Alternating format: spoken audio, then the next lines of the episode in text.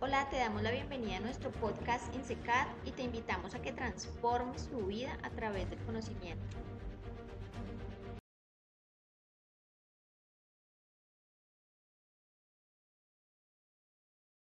El tema del numeral, eh, los hashtags, eh, es una palabra, pues esta palabra hashtag se compone de dos. Hash significa almohadilla, que lo insertaron como este numeral, el símbolo, y el tag significa etiqueta, en donde lo que es lo que quisieron eh, representar con esto, o sea, es el nombre que le dieron a, a la función que hacen. Entonces, lo que hace colocar el numeral antes de una palabra, que va a ser la etiqueta, es crear un hiperlink, el cual va a dirigir eso que tú clasificaste sea un video, sea una imagen, una frase, lo que sea, la publicación que sea, si la, le colocas el numeral y la frase, lo va a llevar a un sitio donde están más publicaciones con la misma etiqueta, ¿sí? Entonces lo que hace es crear sitios, ¿sí? Entonces, ¿qué es lo que, que buscamos con este numeral? Nos permite que exista una mayor interacción, entre el contenido y otros usuarios, ¿sí? O sea, nos va a permitir llegar a público que nosotros, pues, puede que no tengamos eh, alcance, que no tengamos acceso eh, a público desconocido, pero que tiene los mismos intereses de lo que yo publiqué. Les voy a dar acá unos ejemplos de cuál sería como la forma correcta de, hacerlo. O sea, eh, para los posts, esto es muy técnico, es muy técnico, yo sé que de pronto he hablado como mucho, pero quería abarcar todo, o sea, todo el tema para poder cuando lleguen a la plataforma revisen el contenido, sea más, más eh, comprensible. Crear tanto como lo permita mi contenido. Entonces vamos a, a tomar un ejemplo. Aquí tenemos numeral Fenican. Fenican si yo creo ese numeral, ¿sí? es un ejemplo, eh, es un ejemplo, ¿sí?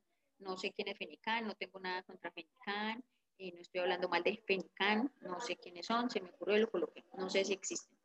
Entonces, Fenican eh, es una peluquería felina y canina, pero que presta servicios a domicilio, ¿sí? Entonces, si Fenican crea el numeral Fenican, ¿quién lo va a buscar? ¿Quién va a etiquetar Fenican en cualquier otra foto? Yo me tomo una foto con mi perrito, con mi gatito peluqueado. ¿La voy a etiquetar con Fenican? No la voy a etiquetar con Fenican. ¿Por qué? Porque yo no sé qué es Fenican. No conozco a Fenican. ¿Sí? A menos que ya tenga los servicios de Fenican para mi gatico. Pero si yo soy un, público objetivo eh, de otra ciudad que simplemente se tomó una foto con su mascota, no la va a etiquetar con Fenican. Entonces, hay que repensar eh, cómo vamos a clasificar nuestro contenido, los numerales que le vamos a colocar, porque si queremos tener presencia en, en en varios sectores, por decirlo así, en varias comunidades. Sí, obviamente queremos que nos vean. Entonces, miremos este otro, peluquería canina in-house. Es más posible que la persona que se tomó la foto con su perrito bañado, su gatito bañado en casa, lo etiquete de esa manera. O spa felino en casa, ¿sí? Entonces, ¿qué debería hacer esta, marca de, servicios de peluquería y canina en casa, pues debe, aunque lo coloque, aunque cree su propio sitio en donde van todas esas publicaciones, ¿sí? porque lo que hace el numeral es crear esos sitios, eh, crear un, sitio en donde van todas esas publicaciones etiquetadas con esa misma palabra, aunque lo cree y aunque lo tenga, porque dice, no, es que es el nombre de mi peluquería y yo la amo y entonces quiero que aparezca allí aunque lo etiquete con eso, también debería colocarle los otros y pensar, o sea, ¿qué está haciendo mi usuario? A leer el grupo INSECAD. Si yo coloco numeral INSECAD, van a aparecer todas las publicaciones de INSECAD, ¿sí? Todas las publicaciones que estén etiquetadas con numeral INSECAD van a aparecer. ¿sí? Pero no van a aparecer otras, porque nadie más va a etiquetar numeral INSECAD, nadie se va a tomar una foto o a estar con sus amigos o a estar en una capacitación y va a colocar numeral INSECAD, a menos que sea una capacitación de INSECAD y pues el instituto se lo pida, ¿sí? Por favor, etiquétennos con numeral INSECAD. Ahí sí van a aparecer, de lo contrario no. Entonces, preuniversitario INSECAD, solo van a aparecer publicaciones de INSECAD. Y es a diversificar los servicios educativos. Nosotros no podemos limitarnos, no podemos limitarnos en el sector educativo por la ubicación geográfica, por la variación de los servicios, que ya no la podemos eh, brindar presencial, sino que pues ya está todo el tema de, los protocolos de bioseguridad, entonces va a tener que ser semipresencial o incluso quedarnos virtual, pues dependiendo de, de las disposiciones del Ministerio de Educación, no limitar los servicios educativos. Existen muchas formas de brindar el servicio educativo, ¿sí? Y muchas formas de diversificar los servicios. Yo les hablaba hace un rato de eh, o sea, las personas hablan, eh, no, es que estamos cansados ya de las clases virtuales o estamos cansados de eh, los docentes de dar clase virtual, ya queremos la presencialidad. No es del todo cierto, ¿sí? No es del todo cierto, ¿por qué? Porque si yo tengo, por ejemplo, una niña en mi casa que está viendo clases virtuales por la mañana, que está sentada frente a un computador viendo clases virtuales por la mañana, por la tarde yo quiero que ella haga alguna actividad física, yo quiero que ella haga algo diferente, artístico, deportivo, ¿sí? Entonces, por ejemplo, una clase de ballet es algo que la niña puede recibir en su casa y es algo que la institución educativa le puede brindar, ¿sí? Y que va a ser diferente a sus clases, a estar sentada escribiendo o a estar sentada viendo una pantalla, ¿sí?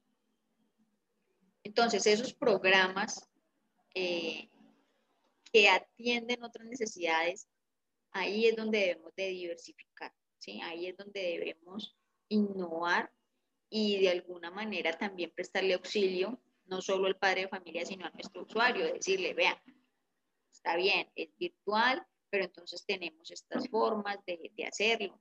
Eh, si no te puedes conectar, te damos la clase grabada. Si no eh, te puedes ver la clase porque tienes alguna eh,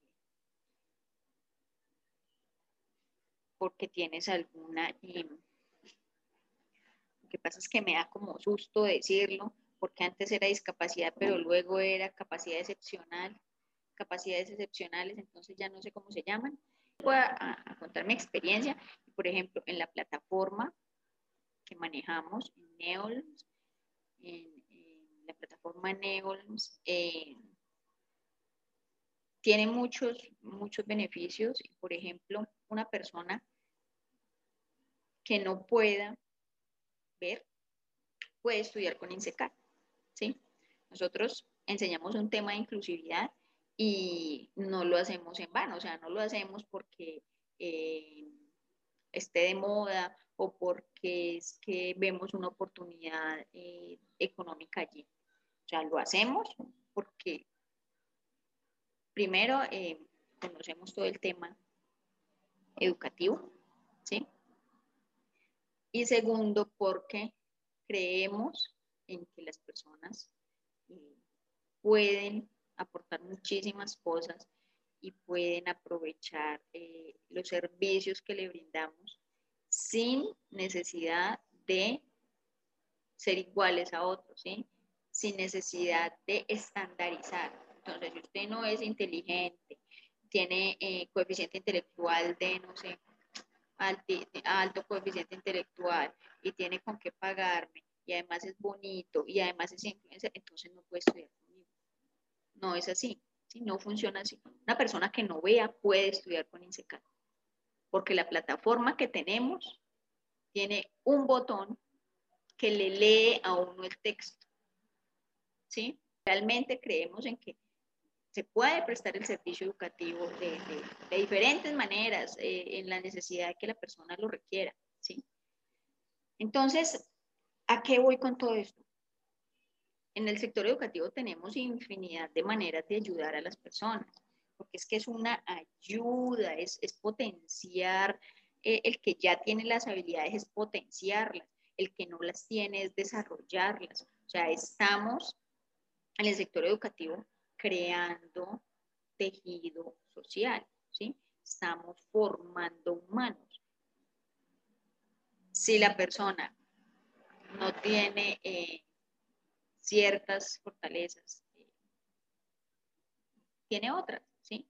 Entonces, la persona no tiene tiempo, podemos prestarle el servicio. Si la persona no se puede desplazar, podemos, ¿sí? El tema es diversificar y adaptarnos a ello, adaptarnos, que nos va a, no sé, a demandar más esfuerzo. Eh, pareciera que sí, pero realmente no. O sea, realmente no es tanto el, no es tanto el, esfuerzo ni las modificaciones que tengamos que hacer. ¿sí? Eh, toma tiempo la implementación de ciertas cosas, pero lo que voy es a que la variación de los servicios educativos en una institución educativa puede ser muy amplia y solo hay que saber buscar eh, esas formas en las cuales podemos ayudar a las personas, ¿sí? Con nuestros, desde nuestra experiencia, ¿no? Desde nuestro conocimiento.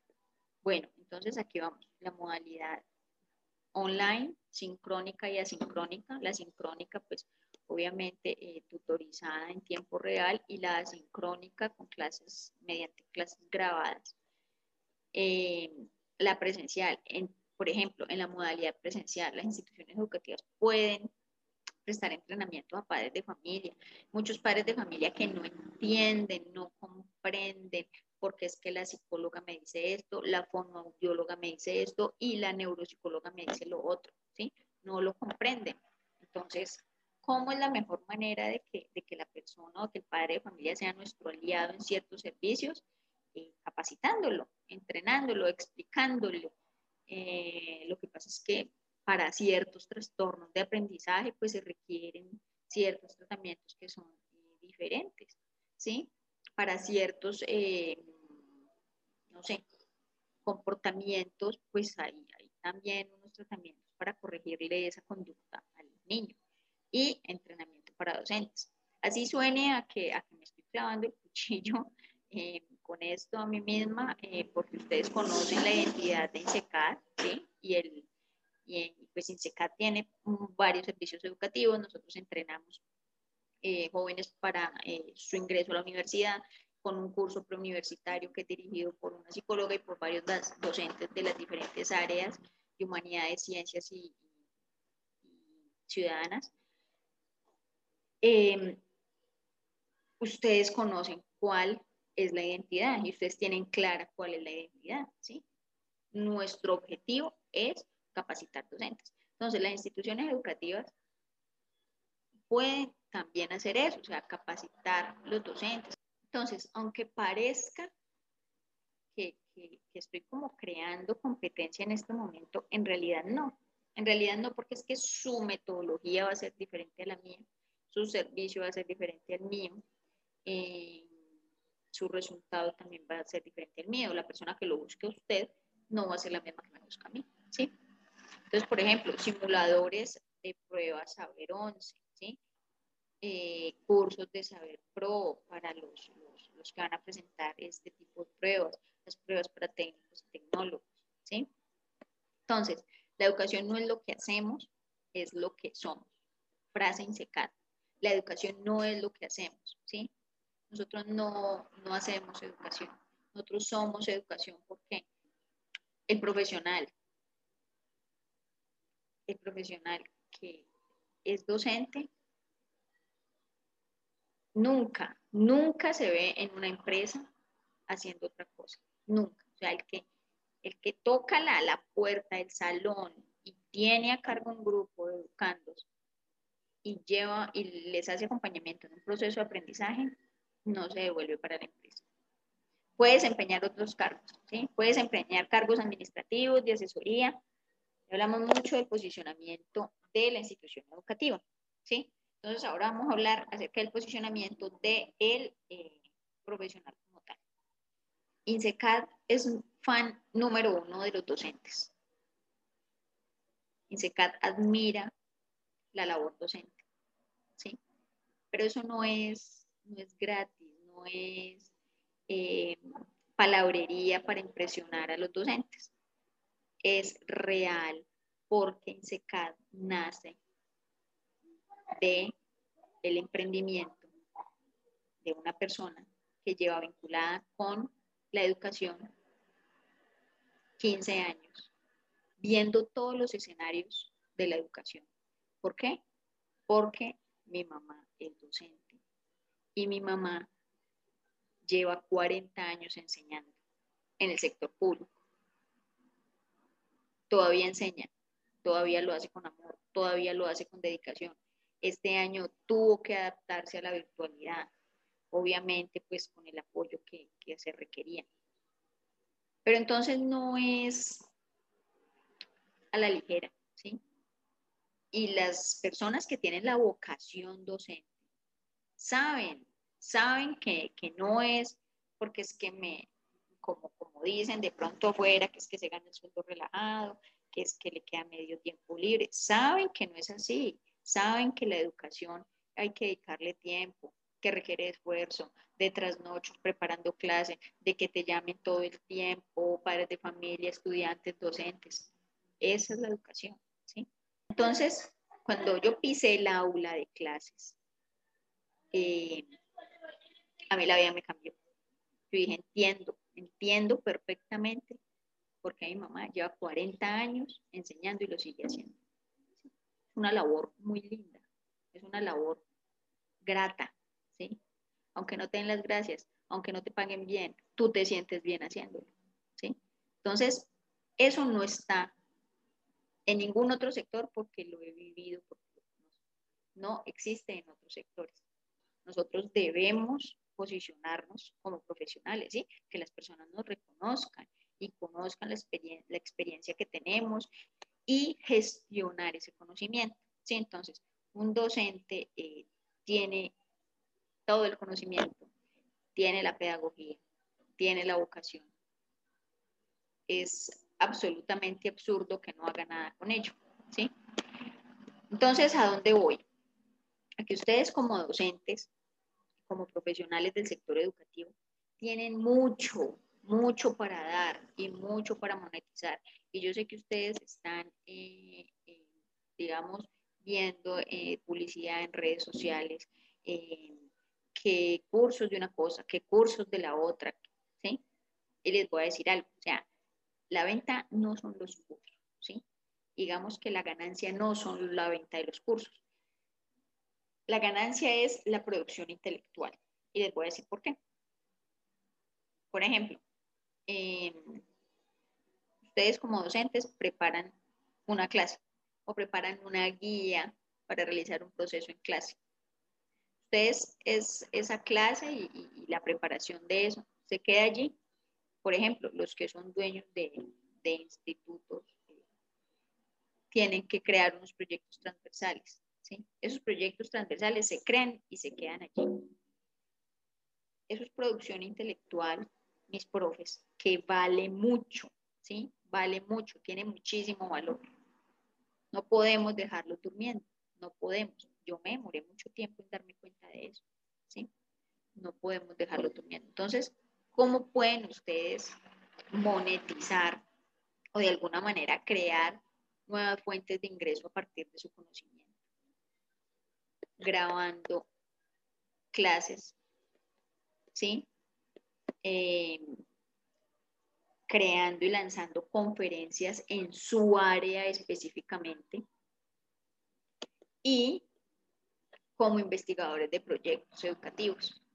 ¿sí? Entonces, obviamente para esta parte hay que tener un conocimiento un poquito más profundo, pero lo pueden hacer.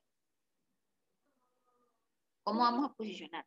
Digamos que eh, yo no, como profesional, yo no voy a invertir en campañas, yo no voy a volver mi Instagram, eh, ni, voy a abrir un canal de YouTube, a mí no me interesa eso.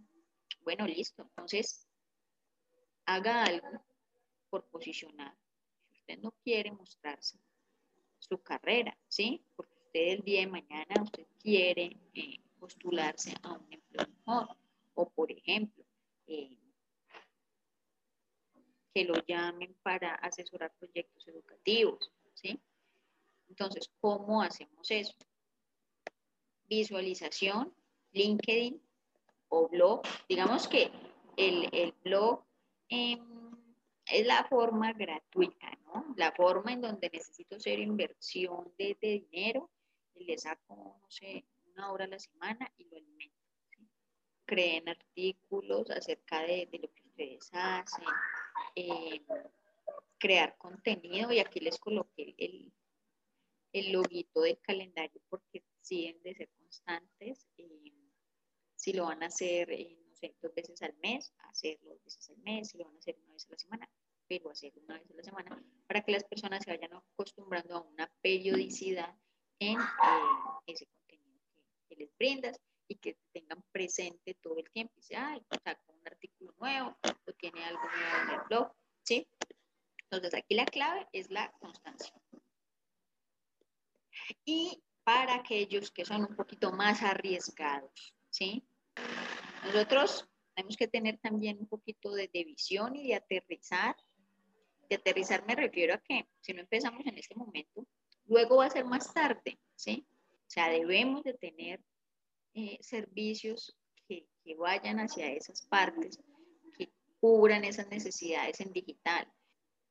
Ah, bueno, entonces el dato que les tengo es que YouTube eh, le paga a la persona, empieza a pagarle a la persona por sus videos eh, a partir de 4.000 horas reproducidas, eh, es decir, que sus videos sean consumidos hasta que cumple 4.000 horas de reproducción o tenga 1.000 seguidores.